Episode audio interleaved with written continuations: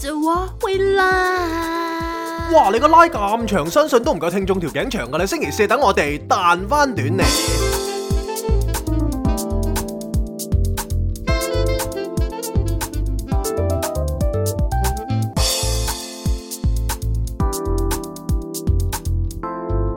Not a romantic story.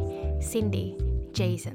啊！歡迎大家嚟到不浪漫故事第七季嘅第十一集。誒、我係 Jason，我身邊有個 s h a n i n i Cindy，大家好我哋拉得好長喎。 ，Shan Nai Nai 啊嘛，係啊，咩叫 Shan Nai Nai 啊？唔知啊，即係感興所致，就覺得你 s h a n i n i 咁樣。咁啊，Nai Nai 啦，真 係。係咁啊，歡迎大家嚟到我哋第七季嘅第十一集啦。係，我哋又係例牌準時啦，準時，準係時，括住個準時啦。係啦，咁大家就千祈唔好覺得遲出係常態，係呢個金句醒你哋嘅，係但係亦都唔好覺得準時係理所當然，收唔收 到啊？勸你真係好串我哋大牌啊！玩嘢啊，我中意。係啊，真係中意玩嘢。其實我哋都係冇嘅，都係想破下大家嗰個對時間嘅概念咯。係啊，嗰、個執著咯，係啦即，係呢個世界時間係相對嘅，啱啊。即係你開心，你咪覺得時間過得快啲咯。係啊即係你唔開心，你會覺得時間長啲咯。係咁所以大家都係處於呢個開心之中，即係成日聽我哋啦，咁啊人保持開心啦。係咁所以咪覺得，唉，點解等極都等唔到 啊？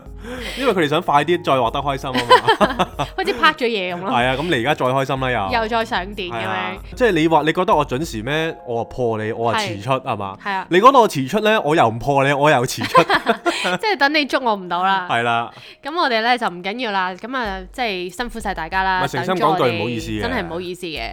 咁因為今個禮拜我哋都遲咗幾多下係，都遲咗成三四日啦。係咁我諗大家都非常之佛心，可能大家知道咧，啱啱過去個禮拜一係我哋嘅結婚週年紀念，咁所以大家咧就平時係係咁催我哋嘅，咁啊三年啊，係啦。咁但係點知今個禮拜冇人催我哋喎，係，咁我哋又即刻覺得，喂點解嘅？唔通我哋就係俾大家遺忘？因為人就係咁噶啦。原來你喺 social media 度唔存在嘅話，人哋就當你冇到噶咯犯喎。賤啊嘛， 咁所以希望大家俾多啲關注我哋 啦。係 我哋真係好中意大家催我哋嘅，係其，咪有啲人呢？即係啲聽眾都話其實唔係唔實吹，係哦即係以為我哋唔出啫。 以為我哋唔見 係咗，以為我哋不辭而別。咁啊，大家放心，即係我哋如果有一日真係大家利是唔做啦，係我哋都一定唔會不辭而別嘅，係點都會講聲嘅，點都會講聲嘅。所以呢，大家只要冇收到我哋嘅通告呢。係即係嗰啲誒管理處嗰啲通告咧， 冇咁啊交管理費嗰啲係啦，咁我就係我哋都都會喺度即都會係喺繼度嗯續健在只嘅，不過係真係有時時間方面安排唔到呢， 係咁就要即係可能大家等等唔啦。係琴日先講啊，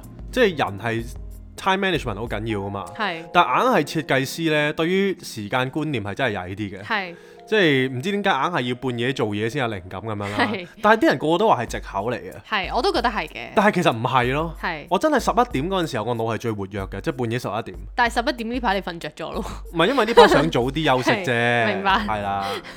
哇！即刻即刻俾我吉一吉。唔係喎，呢排其實都都好都忙夜瞓，係啊，都好夜瞓。係啦。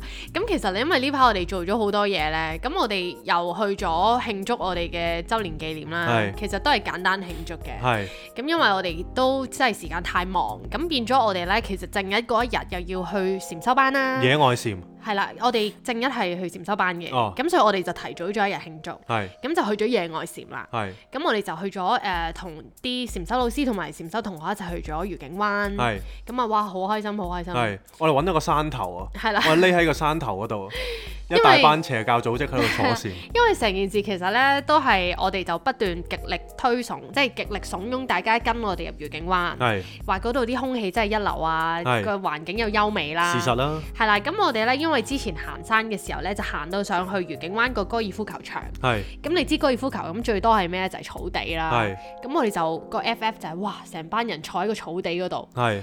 係嘛？咁啊感受下係啊涼風，咁我哋嗰日咧就坐車上到去嗰個水塘嗰個係啦位哦啦，大跟住家就再係跟住我行哋一段路係啦，上到去高爾夫球場，係啦，跟住之後嗰度咧就得有一大笪草地啊，哇，係綠草葱葱咁仲有樣啦蘑菇添啊！真心係啦，係啊真係有生嗰啲好靚嘅蘑菇，啊跟住之後哇上到去，跟住。地靈人傑啦，係地靈人見啦，咁就鋪席啦，咁啊係鋪完啲席，大家放低個袋啊，準備周圍成舟行下，啦係感啦受下地方啦。一坐低之際，就即刻有架車，有架車就 話：喂，私人地方嚟啊，唔好坐喺 度。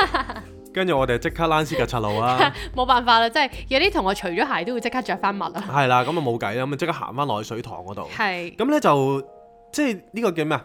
誒、誒焉知非福啊，係啊，塞翁失馬。係塞。翁失馬焉知非福。係咁就突然之間喺個水塘隔離咧有個山頭啊，係咁我哋一行下行下間下間下，咦間上一個位咧有個凹位，係跟住就係一個少少平完全好地咁樣好靜嘅位啦，又係冇車又冇冇咩聲咁樣啦。哇！跟住空氣又好啦，係跟住係即刻開咗張席就喺嗰度坐禪。係。哇！跟住咧坐到我哋咧誒，即係快樂不知時日過。係原來老師話我哋坐咗個零鐘。係咁我哋真係哇擘大隻眼，大家匯報嘅時候都話哇頭先好正，好似去咗第二個世界咁樣。冇。錯，咁所以其實呢，我哋可以同大自然去連結，係一個非常非常之誒、呃好嘅 practice 咯。冇錯。即係大家咁應該人都係大啦自然嘅一部分啦，咁所以我哋抽啲時間同大自然接觸咧，呢個係一個好好嘅事情嚟係嘅。啦，即係對我哋身心都發展係非常之好嘅。冇錯，咁跟住呢，嗰一日禪修完之後，咁啊大概都傍晚啦。係咁 J Kwan 咧就帶咗我就去咗誒、呃一間新開嘅餐廳。係咁我事前都唔知道係帶我去邊嘅係，因為我都唔知原來有嗰間餐廳。係咁入到去呢，哇！就已經 feel 到個樓底係好高啦，係咁啊覺得哇實正嘢啦，係仲有個火爐添唔喎，係，即係愉景灣咧有個好好即係好正嘅地方咧，係就係其實你 judge 唔到一間餐廳好唔好食，拜佢嘅人流啊。哦真係真係，因為佢哋嘅餐廳永遠都係冇人流嘅，因為佢係啦，始終唔係話一啲好誒旺區咁樣，冇錯啦。咁所以咧，大家真係要親身入去試啦，又或者睇下 OpenRice 嗰度有啲咩有冇啲好評啊咁樣。係啦咁我就突然之間即係我前幾日啦，我睇到咦誒呢、個呢間餐廳新開，跟住全部都係好評喎。係跟住有一啲 signature dishes 就覺得哇好似幾正。係咯。係咯跟住我就就 book 咗位啦，咁啊即係等等等等大家去試下咁樣啦。係，跟住一坐落去，我哋叫咗三一一道菜啦，我叫咗我哋呢係叫咗兩個 starter，係跟住兩個 main 啦，係，哇驚豔啊！跟住仲有甜品，我哋覺得好好食咯。好好 食，唔係，始終有人覺得我哋我哋即係我哋介紹嗰啲係生挨 嘅，有咩真係有咩？係咪呢？應該冇我喎，之前應該介紹過新本真，應該唔係個個都中意食。唔係喎，有聽眾好中意食㗎係，咪喎，總之口味呢見仁見係智啦，啦。見仁啊咁見智啦。但係我哋覺得好食啦。係咁我哋叫咗嗰啲誒，好似係叫做 hummus，係啦，即係中東嘅特色嗰啲鷹嘴豆泥啊，係，係啦，咁呢個係豆泥超係啦，超級好食哇，啦。好好食啊！呢個真咁係。我哋就叫黑松咗露係啦，咁佢呢係會配埋一啲自家製嘅麵包，冇錯，哇，好食到呢，好食到癲啊！真係超級正。咁呢個就係、呃第一道嘅頭盤頭盤，係跟住呢，第二個我哋就叫咗一個沙吞律拿魚沙律。係，哇！呢、一個真係你問我哋十分俾幾多分呢？我覺得成晚嘅重點推介。真係好好食，佢正嘅正在呢，佢啲調味係用咗喺啲沙律度啊。冇錯，即係佢啲沙律咧係少少重味嘅，但係佢係啲魚咧就冇乜落調味料，佢齋係嗰種魚嘅鮮味。係啦，咁變咗咧你就有個好大嘅 contrast。一食落去，如果啲你覺得啲沙律係比較重味咧，你撈翻啲魚咧，係啦哇成件事係中和咗 balance 晒咯。同埋佢個沙律咧係誒有，我估計有誒、呃、橄欖油啦係，跟住有酸啦，即係佢比較酸甜汁酸甜嘅。係咁然後個吞拿魚咧，佢係輕輕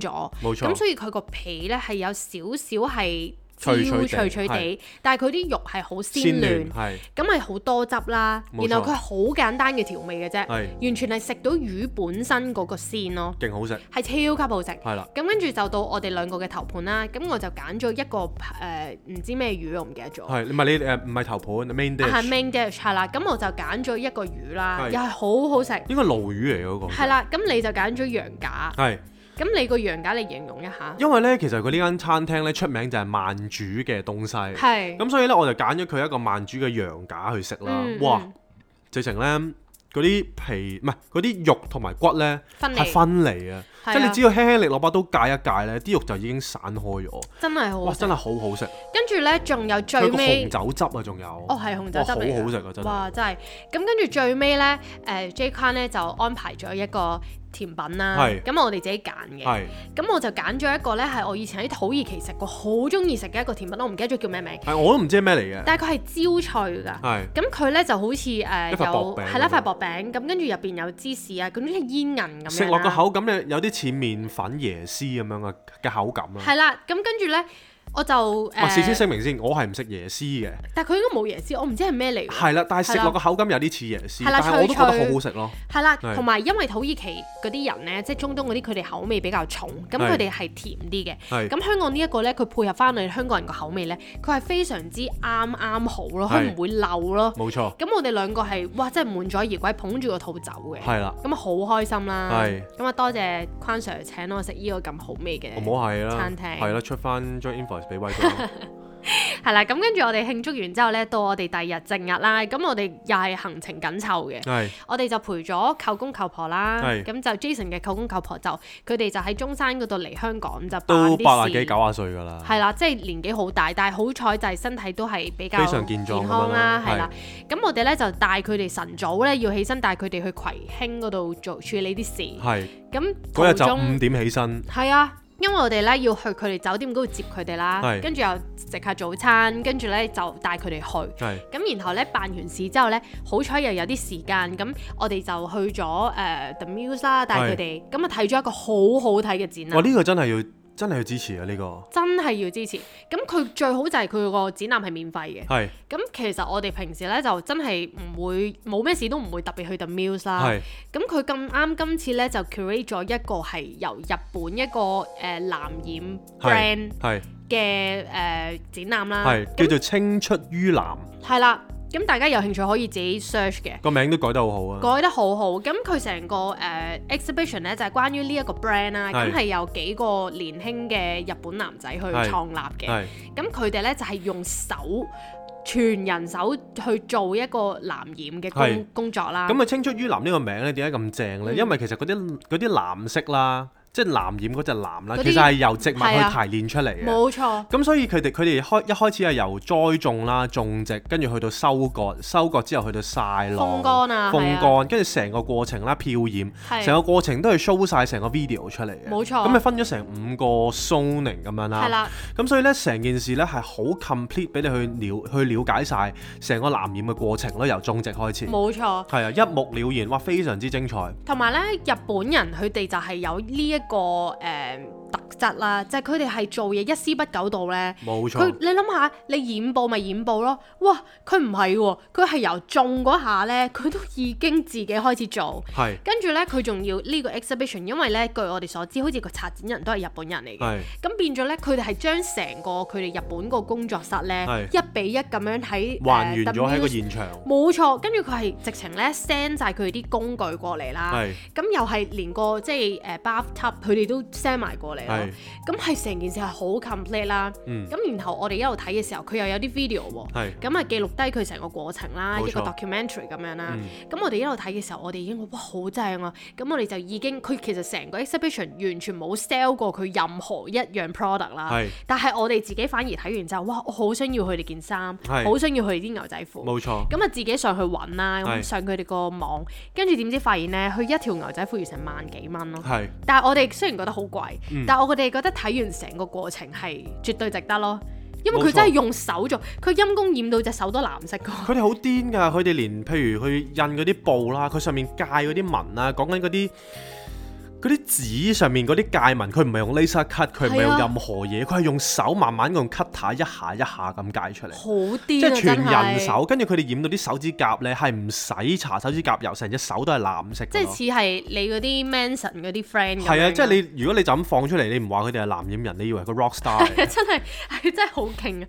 咁我哋真係好推介大家去睇啦。我哋都係誒、呃意外地發現咗呢一個 exhibition，同埋佢哋嗰隻哇睇藍到呢咧，真係嗰隻嗰隻彩嗰種藍，嗰種藍我係形容唔到啊！即係你用 Pantone 你都做唔到嗰種好藍。靚，真係好好靚，靚，佢有輕輕嘅一種些微嘅漸變，但係嗰種藍咧係藍到一個位，總之係靚啦。真係好係靚。我講唔到啊，大家一定要用眼去睇啦。係啦，係啦，咁所以我哋就帶埋舅公舅婆一齊去睇呢個 exhibition 啦。係咁跟住呢，我哋處理完之後呢，我哋又帶佢哋換身份證。係咁所以變咗呢，禮拜一我哋本身諗住啊，中途可能有啲時間都可以錄，但係點知呢，就因為有好多誒、呃 unexpected 嘅行程啦係，咁啊變咗我哋一路拖。咁之後過幾日又有其他嘢做。冇錯，咁變咗我哋呢個禮拜其實留喺屋企嘅時間真係好少啊，係因為我哋真係早出晚歸，係周圍去做唔同嘅事。咁但係好彩呢，嚟到今日星期四呃啦，我哋終於都可以有時間可以誒喺、出去之前，我哋又可以錄一六咁樣 update 下大家咁樣。冇錯，咁啊同舅公舅婆相處嘅期間咧，都會有啲趣事嘅哇！發真係生笑到啦。你肚痛啊！咁咧，舅我舅公其實好靚仔嘅，好靚仔都真係好靚仔。佢成九廿歲啦，但係佢都日日都 gel 頭啦，跟住又有胡鬚咁樣。咁係真係好靚仔一個男人啦。咁靚仔又點啊？咁咧靚仔係多人溝啦係。啊就風流啦， 係係咪風先流啦，係啦。咁我哋 咧，話説咧，我哋去誒、呃葵興辦事嘅時候，我哋就去誒、呃地點 A 咁樣啦。係咁誒、呃等過馬路嘅時候咧，就無啦啦有位中年嘅女士啦，係咁就問我同 J 就話啊，我想去 B 啊，我想問係咪呢一個方向？係咁我哋就幫佢即刻就 Google Map 啦，係咁啊同佢講，喂唔係喎，如果你去 B 咧要點點點行咁樣，係咁啊教佢行。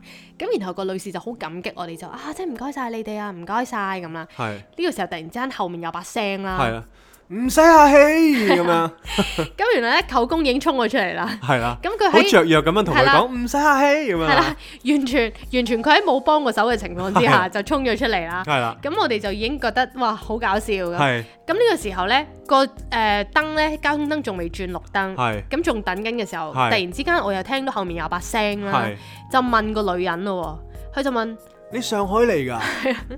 咁個女人就話吓，誒唔係啊，點解咁問呢？咁樣誒，你啲口音有啲似上海人咯，咁樣係啦，咁突然之間舅公呢，佢竟然喺我哋面前呢，就同呢個小姐喺度 搭訕啦。係咁呢個時候，舅婆呢，就誒、呃即係禮一禮佢咁啦。係咁啊，舅公就開始食手勢啦。係咁啊同我哋講，哇，好彩今日有你喺度啊！如果唔係，我又俾人審犯啊咁 啦。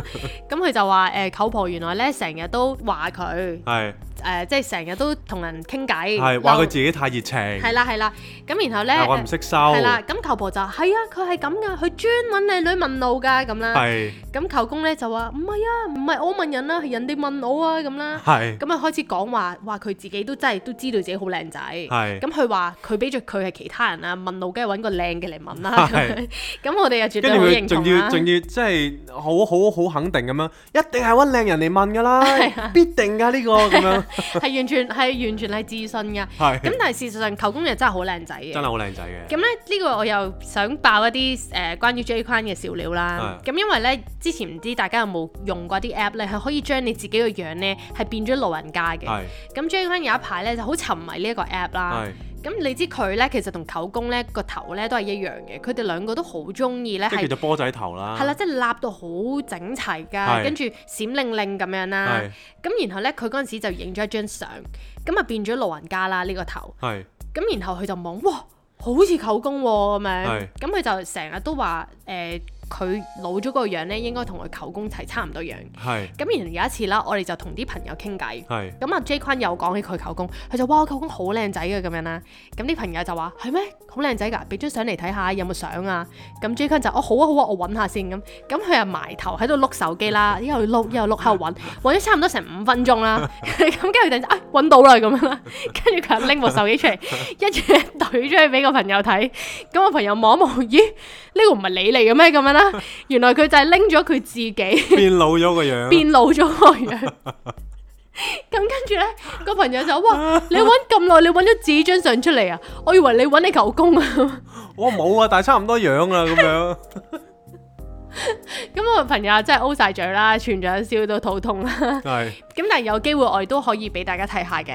係係啦，咁舅公呢，佢就誒同、我哋一路傾嘅時候，佢就講起佢以前嗰啲風流史啦。係因為佢呢就以前行船嘅。係咁行船有咩特色呢？就係、哇行運成世界啊！係佢話靚女啊我見得多啦咁啦，嗰係個靚女啊都俾我迷到啊咁啦係。我一上船嘅時候啊，哇啲女仔追住我嚟喊啊咁啊，係 咁我我哋係相信嘅喎，係因為舅公而家都咁靚仔，冇錯，佢後生邊得了啊？一定勁嘢啦。咁佢咧就同我哋分享有啲咩誒，即係佢話哇人哋讚我靚啊，我聽得多啦咁啦。係以前啊，我去南美啊，哇嗰度啲女仔好熱情噶嘛，你知啦。係咁我咧落選嘅時候就入去一間鋪頭喎，諗下諗住睇下有咩有咩買啦。點知個老闆娘咧就同我講話：，喂，你搽咗唇膏啊誒搽咁樣，唇膏，你化妝咩？佢話冇啊，咁啊，哇！你個嘴唇咁紅嘅，好似搽唇膏咁喎，咁啦。嚇咁講完咧，舅公話：，嘿，佢揾啲話題嚟撩我傾偈啫嘛。性暗示星矢啊，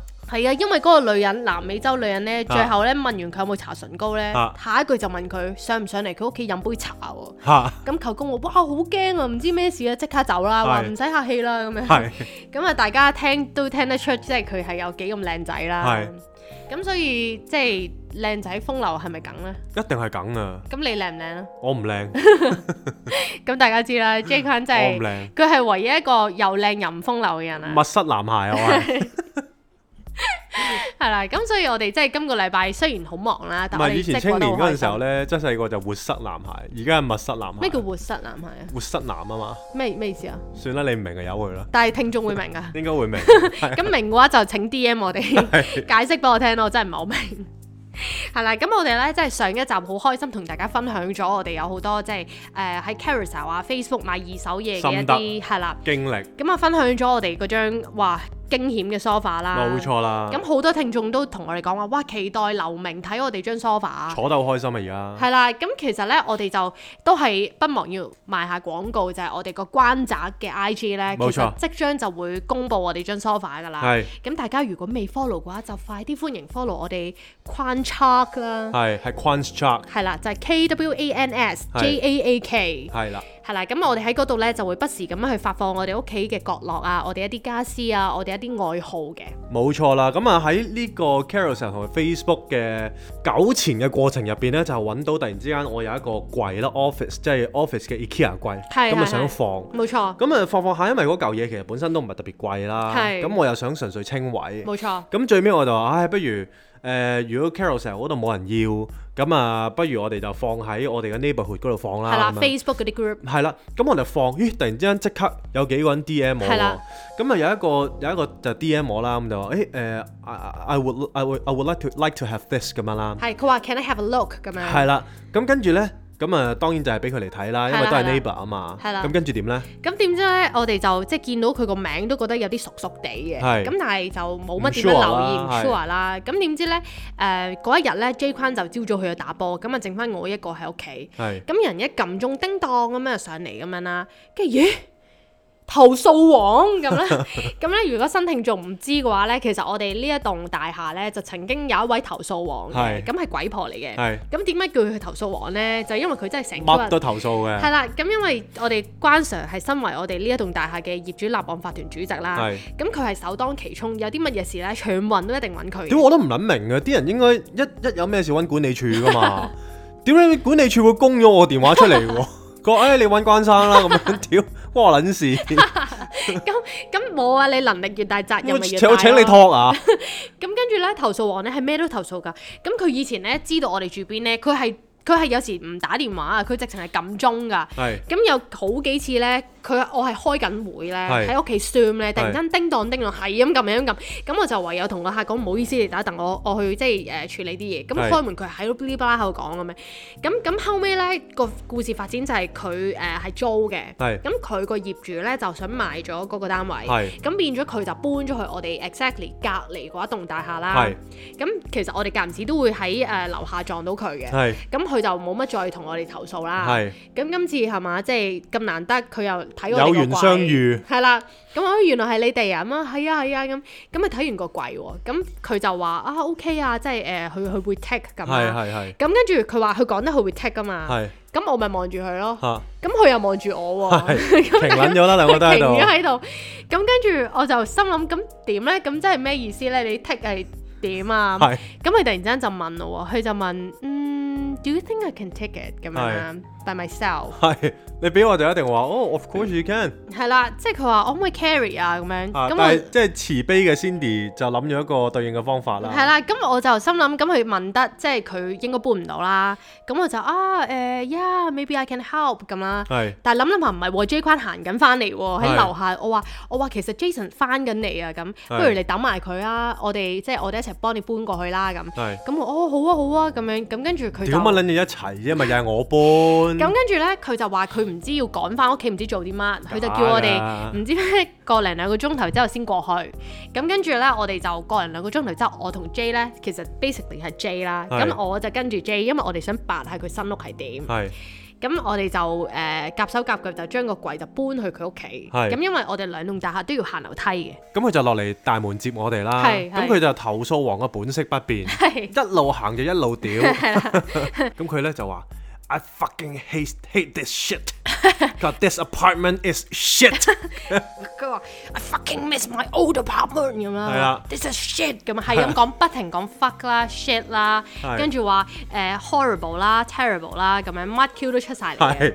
咁咧我哋但係就其實咧，佢係只不過係落一層嘅隔離嗰棟咯。係啦我都唔知 shit 喺邊，即係啦係個景其實都差唔多嘅 啫。咁總之咧，佢就真係大家即係明白啦。係人嘅本性係比較難變係嘅，即係佢好中意投訴咧。一日係投訴王，係啦，一永樣遠都係投訴 冇王。錯啦。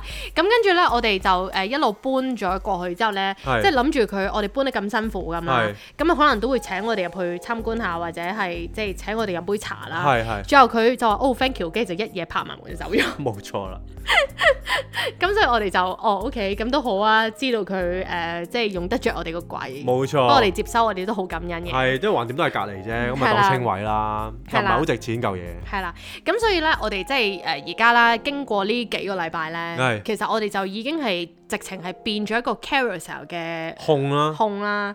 咁我哋咁啱又發現咗咧，最近好似有新聞話咧，誒、係今年 carousel 嗰個使用率咧係升咗好多，嚇原因就係話因為經濟低迷啊，嚇咁大家咧 對二手嘢嘅接受程度高咗，咁就係變咗好多人都好活躍啊。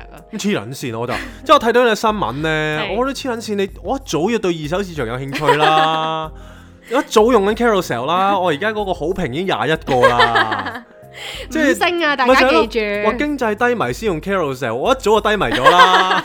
屌你仲等仲等 Covid 啊仲等？Covid 都而家太撚 遲啦係啊，Covid 前夕已經冇撚 咗啦，你哋唔好同我哋爭啊，總之。咪就 係咯。咁總之，因為我本身咧就冇乜點樣活躍嘅，因為咧之前我有個 account 啦，咁啊間唔時賣下啲即係濕星嘢咁，但係都唔係好活躍嘅。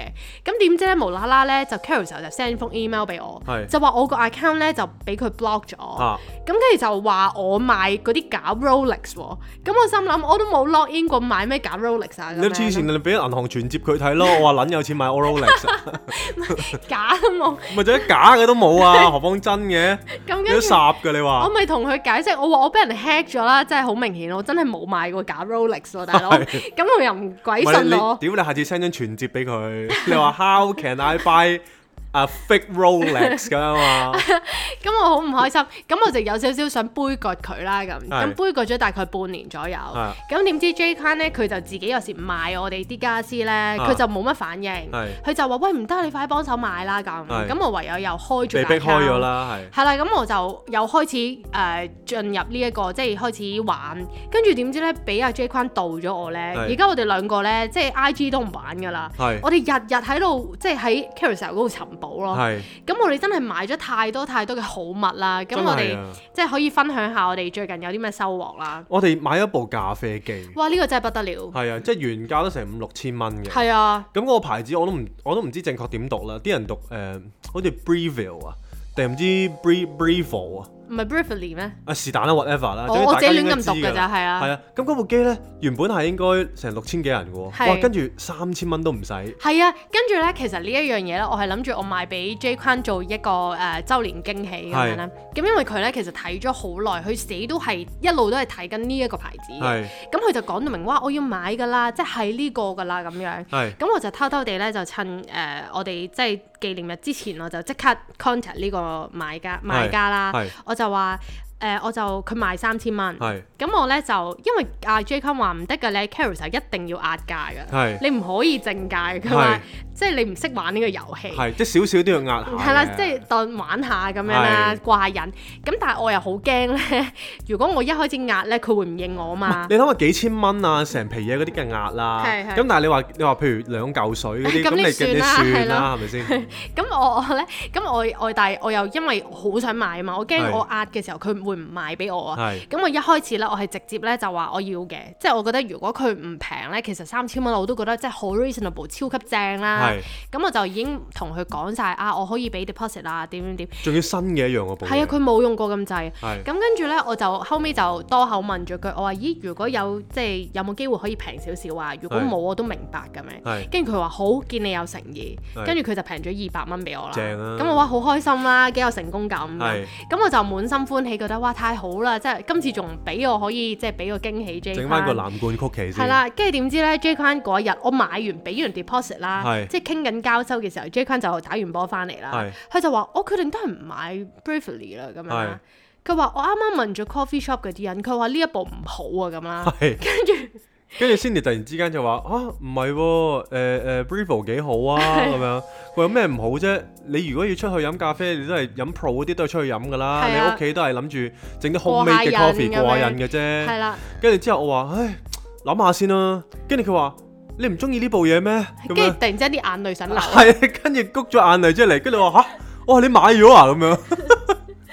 跟 跟住住就我話不攻自破。我話唔係啊，咁啦。但係佢 J 坤係死搶咁樣啦。係跟住我就突然之間大爆發，我買咗啊啦咁啦。唔係，所以咧，永遠啲人諗住俾驚喜我咧，好難俾到驚喜我，係因。為我係自底精明眼嚟啊。佢仲要咧係因為有幾個買家都放緊啦係，佢仲要問我係邊一個買家，因為我邊都一 like 個。咗嘅，肯定。咁所以我就覺得我其實係想俾驚喜噶嘛，係呢個但世界係又要冇驚喜俾到又我要好似要搲爛個肚皮咁樣嚇。不過唔緊要啦，我哋跟住又冇事啦，跟住我哋又大家 一齊去拎呢一部機啦。係咁因為部機就係沙田嘅，係其實咧我哋都有諗過，誒專登去沙田好似好重咁樣係，咁啊不如叫佢誒即係 SF 過嚟啦。係咁但係你知啦，人就係咁噶嘛，你幾經辛苦同佢 out 到個 discount 啦，你冇理由人哋平咗又二蝕百翻蚊喺俾嗰你個，喺嗰個 GoGo Van 嗰度啊。咁即係即係好勝心態咧。係咁我哋又又撲去沙田嗰度， 咪清撚住成噸嘢咁周街走，跟住哇重撚到啊！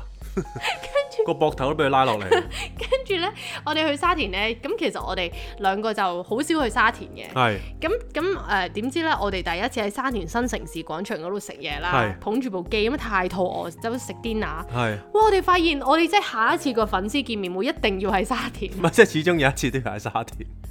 咁話説就我揦住部機咁樣周街走啦係，哇個膊頭咪扯撚咗落嚟 嘅，咁兩隻手就喺度拉撚住條索繩， 條索繩已經由粗變到幼 啦，跟住隻手好乸痛啦，跟住我哋行嚟行去都揾唔到一搵嘢食間即係 reasonable 嘅價錢嘅嘢食去食啦，係跟住最尾就揾咗一間 Spaghetti House 嘅翻版啦。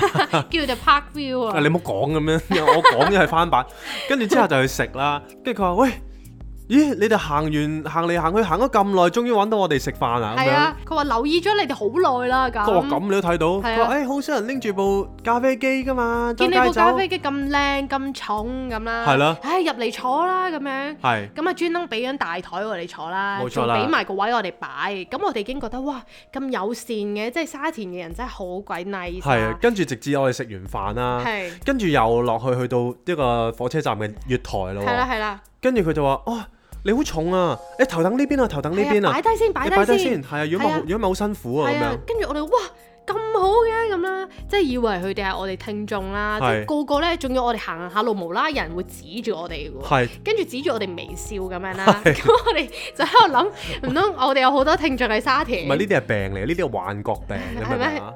真㗎喎妄想症但係你知唔知嗰個人咧？佢我哋喺度揾餐廳嘅時候咧，係咁佢坐咗喺嗰啲露天 area 咁係樣，咁佢就指住我哋啦。係咁跟住我就問 J 咁喂係咪你啲 friend 啊？咁樣我又係指翻住佢喎嚇，跟住佢又指住我喎係。但係跟住佢指住部咖啡機啫，應該。跟住其實我哋係唔識佢，我哋都幾 confirm 係唔識佢。咁我哋就最後走咗，咁佢都冇乜反應。冇錯，但係我哋就覺得哇，好受重好受關注咯。我係哋啊，所以沙田沙沙田嘅朋友，我哋嚟㗎啦我們準 備係啊啦，我哋來咯，準備好㗎啦。 來 咯，咁我哋又好開心啦，咁我哋跟住咧，誒、除咗部咖啡機之外咧，係我哋買咗部又 projector。係啦，咁呢個 projector 又有啲名堂喎，唔係唔中意電視機嘅我呢，終於忍唔住頸呢，就係買咗一部嘢呢，想睇下 Netflix 啊係，或者 Disney Plus 呢啲咁嘅嘢㗎啦係。啊跟住之後就屎忽痕啦，咁樣揾下揾下，因為呢啲投影機呢，啲 projector 就佢直射噶嘛。係咁直射嘅時候有度唔好呢，就係、當有人喺面你面前行，喺部 projector 面前行過咧，嗯你會有個人影啦。冇錯咁我就想揾啲短頭機。係短頭機嘅意思呢，就係話你擺部機喺部牆面前呢，跟住佢就會有嚿嘢呢射落埲牆度嘅，咁變咗佢個佢個投射嘅距離好短。係咁所以你有人有有即係應該就唔會做到有人喺喺埲牆面前行過嘅動作啦。咁所以咧佢就唔會影響你嘅視覺嘅。咁所以嗰啲叫短短頭機啦。係咁短頭機特別貴嘅。咁我就揾咗一部咧，啊係咩名堂咧？堅果啊啊！堅果啊，係啊。咁咧佢嗰部原價成七八千蚊嘅喎。哇啊貴嘢咁我就突然之間揾到一個，哇！有人三 K 放喎、係啊咁我就即刻閪冧咁樣，我話喂我要啊咁樣，嗯咁佢、就話呢個係大陸版，係咁所以咧佢一開始咧睇唔到 Netflix 同埋睇唔到任何 YouTube 嗰啲係啦嘅，睇到某個位咧佢自己會停嘅，係咁我就買咗翻嚟先啦，唔緊要啦，咁我就諗下有咩辦法啦係，跟住突然之間諗到，咦，如果我哋加個 Google Chromecast 係就已經可以做到呢個動作嘅話，咁 Goo- Google 嗰嚿嘢得四嚿水啫嘛，係啊係啊跟住你諗下三千四蚊就買到一部八千蚊可以做到嘅嘢。係啊哇，簡直係正到爆！因為佢嗰佢呢部機呢，佢話係用用少過一百個鐘頭，哇好嘢！係啊，所以我就覺得哇，正到爆啊！咁跟住又變咗我哋咧，而家隔唔時夜晚我哋又可以睇戲啦。即係呢排真係好少，因為真係太忙啦。係啦，係我啊係好似成個個禮拜冇睇啦差唔多係啦，我係上個禮拜六咯，即係睇咗一套戲咯係。哇！真係好開心啊！跟住我哋兩個而家係完全係好愛我哋屋企咧，係即係啊真係好開心住喺度。係咁所以你哋話即係我哋賣樓買咗兩年賣唔出係有原因咯。係啊！即係你哋而家講真，有人嚟賣，有人嚟買我諗咧，清楚先咯，都未必賣係㗎。講啊，諗清真，楚先。真係跟住之後仲即係除咗呢部機啦，咁頭先買咗咖啡機啦，順便買埋個磨豆器啦。係哇！跟住個磨豆器原本呢又係二三千蚊咁，我係一千蚊就立咗翻嚟啦全。新喎，全新嘅，咁佢話啊有粒掣花咗，咁你介唔介意？因為嗰個位呢，佢係會經過時間，因為佢啲膠呢，有啲位做得唔好呢，佢係會少少甩嘅。咁我係哇嗰啲位真係睇唔到啊！咁我是但啦，我咪哇真係買咗佢先。嗯，跟住呢，其實買咗呢部咖啡機啦、磨豆器啦、projector 之外呢，另外再買咗啲古董喎、哇！真係正。呢個真係堅啊！真係見。咁話說咧，誒、呃唔知大家有冇同我一樣咧，就好中意聽 keyboard 嗰啲聲啊，嗒嗒係嗒嗒嗒嗒。係咁你知啦，就算 Apple keyboard 咧，Magic keyboard 都唔會有呢一個聲㗎嘛。係做到冇聲啊嘛，而家係咯，咁但係其實咧，嗒嗒嗒嗒，即係會令到你勁想瘋狂工作啦。係咁所以呃咧，誒、J Quan 咧就揾到一個係誒、Apple，誒呃叫 Apple Pro 好似係嘛？好舊啦，我唔記得舊咗啦。係你以前嗰啲咁係有線嘅，咁但係咧佢撳嗰個質感真係非常之好，聲亦都係非常之清脆啦。冇錯，咁 J Con 咧就買咗一個俾我啦。係咁跟住點知咧，我哋發現原來係全新嘅喎。係咁原來呢一個師兄咧，佢係已經收咗幾個㗎，有三個喺手，收咗三個手。咁跟住咧，我哋就即刻買咗一個之後咧，愛唔係，跟住我不釋手啊。係啦，跟住我就試試下先，嗯即係我撳下 Cindy 嘅 keyboard，哇，好撚爽喎、同埋佢係白雪雪嘅喎，係啊好佢真係靚㗎全身有膠袋開出嚟咁樣啦，咁成件事又乾淨啦，咁係我話喂，佢仲有兩個，不如真係立埋先啦，真係立埋先啦即係如果唔係第時真係買唔翻㗎啦，咁樣你知唔知幾多錢啊？你哋真係，唉，好我唔想平講啊，我唔想講俾大家知，講唔講二啊？百五十蚊，哇！黐線，二百五十蚊一個咁樣嘅 keyboard，咁所以其實 Carousel 如果你肯細心揾咧，你真係會揾到好多好多好嘢啦。跟住我就買咗三個，咁有一個就送咗俾朋友啦，啊係啦，哇，跟住我嗰個都未捨得用啊，未捨得用啊係啊！跟住另外呢，我哋最近又買咗個 Muji 嘅收音機啦，係又係以前嗰啲嘢嚟好㗎。耐，我諗成十幾廿年前嘅 Muji 啦。係啊咁嗰陣時啲設計咧都繼續係咁 minimal 嘅。咁佢係三嚿嘢拼埋一齊，中間就出誒、呃出主音，跟住側邊嗰兩個就綁住，可以周圍帶咁樣啦。咁所以成件事咧係一個好似古董咁嘅收藏品嚟嘅。哇！跟住一百八十蚊。係啊，超級抵啊！即係真雖然你係唔會用佢㗎啦，應該因為佢要插線啊又要剩啦，但係你放喺度係有一件好靚仔嘅擺設嚟嘅。冇錯啊，咁所以呢，即係我哋實在有太多太多嘅好物喺 Carousel 度揾啦。冇錯。嗯咁我哋亦都會誒、呃、繼續沉迷，咁希望呢，之後喺關閘嗰度呢，就可以影多啲相俾大家睇，係。係啦。咁唔我係哋大家就唔好用咁多啦，因為我唔想大家同我 爭係啊，唔好同我哋爭生意啊。係啊。咁所以而家咧，我哋兩個不斷喺度即係買交易完之後咧，我哋就會事先就會俾一個好評個賣家先，係然後我哋就會同佢拗啦。你而家直情追好評添啦，你係啊，我話請問可唔可以俾個好評我咁樣係？ 跟住佢話當然可以咁樣啦。即真係係好我而家有三個，係，同埋咧，哇！我發現咧，又即係又俾個 tips 大家，大家如果想着名牌又唔怕 out of trend 咧，係啊，其實講緊可能兩三年前甚至四年前嘅一啲所謂 old fashion 嘅衫咧，你喺嗰度一幾百蚊可以買到。係啊我，而家睇到一個名牌，哇！名牌嘅 T 啊，係啊，二百幾蚊，哇！真係哇大佬，你點搞啊？跟住有一個名牌嘅袋啊，係啊，皮袋，係啊，講緊可能原價係幾啊萬嗯可蚊能真㗎係五年前嘅貨色啦。咁我唔係追 trend 噶嘛，係啊，原原價係幾萬蚊嘅，跟住而家五嚿水。係喎、哇！帶出街你唔好講咩，大佬你迪卡龍都五 嚿水啦，靚啲嗰啲，真係喎，真心喎、係咪先？即係大家要好有耐性咯。係你真係慢慢揾啦，同埋揾都有得揾得有好技尋巧寶，嘅即係你會感覺好好正咯，嗰種感覺。咁呢啲技巧我未必話俾大家知啊，費事大家免得同我搶生意，係啦大佬我點買啊？冇錯啦。咁同大家分享完咁多呢，其實我哋最後都留咗一個好好好好好 exciting 嘅消息話俾大家知啦。咁就係呢，其實嚟緊呢，好多朋友都問我哋話：喂，你哋個香水呢，我好想聞啊，喺邊度有得買啊？邊度有得聞啊？咁係咁咁，我哋一路都話啊，我哋籌備緊一個 pop up。係咁而家咧，終於可以同大家公佈啦。係咁啊，我哋就揾咗一個地方啦，好正嘅一個地方。喺上環至西環附近啦，係啦，咁呢一個地方呢，其實我哋就會喺我哋嚟緊就會 plan 咧喺誒十二月啦，誒、係可能係誒十號或或者者係十八號，係啦，係啦，either one，總之十號至十八號嘅星期六日呢啲時間係啦，啦，即係呢兩個禮拜嘅星期六或者日咁樣啦係。咁我哋就會喺嗰度搞一個 event。係冇咁錯因為呢，而家佢個地方呢，其實場地有限啊，係變咗呢，其實最多係可以擺到我諗三，即係連埋我哋兩個呢，最多可以擺到四十個人嘅啫。係咁所以其實咧最多係我諗三十八個人可以冇嚟錯啦。咁如果大家真係有興趣嘅，咁你哋歡迎咧係可以誒、呃 RSVP 啦。係咁稍後我哋就會 share 多啲資料嘅。係咁呢一個 event 咧，其實誒、呃我諗係一個好 casual 嘅 event，咁純粹係係分享一下誒、呃我哋呢一心路歷個。程係啦啦，俾大家感受下嗰四隻香水嘅味道啦，係啦，咁如果大家有興趣都可以即場買嘅講。少少個 brand story 啦，同埋同大家傾下偈咁樣咯，係啦係啦，咁呢一個呢，我哋其實係絕對係免費嘅呢一個。係咁我哋真係純粹想搞個 event，即係俾大家有個藉口聚下，然後大家分享下、傾下偈啊、聞下香水咁樣咯。係咁如果大家有興趣呢，咁我哋都好想知道究竟邊一日大家係方便啲嘅。係咁我哋嚟緊都會可能喺 IG Story 嗰度出個投票啦。冇錯，係啦，咁如果大家有興趣咧，咁你哋呃誒 RSVP 先留名啦係真係啦，先留留名嗯名，咁我哋都會包嘢飲嘅，包杯嘢飲咁樣一啦。包一杯係係啦，咁其實我哋係誒雖然係話免費啦，但係我哋因為要 secure 嗰啲位咧，冇錯咁我哋都會係收可能一百蚊嘅 deposit 啦。係咁到時如果你哋嚟咗嘅話，咁呢一百分咧係呢一百蚊係會 refund 俾大家嘅。係咁我哋希望即係搞個 event 可以請大家嚟一齊嚟玩咁樣。冇錯啦，係啦，咁誒呃係咯，我哋遲啲再喺個 IG 嗰度再問下大家啦。喂，老老實實真係事不宜遲啊，位置無多。如真果係啊大家有興趣真係啊嘅，就快啲登記啦。冇，錯啦，咁我哋就今集就話遲咗四日，我哋就補多十十分幾鐘俾大係家。啊，人哋請我做 MC 好貴啊，而 家啱啊！係啊，不過冇人請㗎嘛。我哋整裝待發㗎啦，係啊，咁啊，除咗香水呢個開心事之外呢，另外如果大家想聽多啲我哋嘅內容呢 s u p p o r t 我哋嘅 Patreon 啦，冇錯一個月就六十六蚊啊！冇錯，包你 happy，我哋冇錯啦你 happy，諗下，遲咗一陣，你哋個個都嗌生嗌死啦。係啊，咁你再聽埋其他即係要俾錢嘅內容，哇！你真係我都唔知點 講啊，咁啊唔好講咁多啦，啊係唔知啦，拜拜。喂。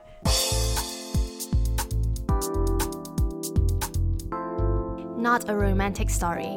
Cindy, Jason.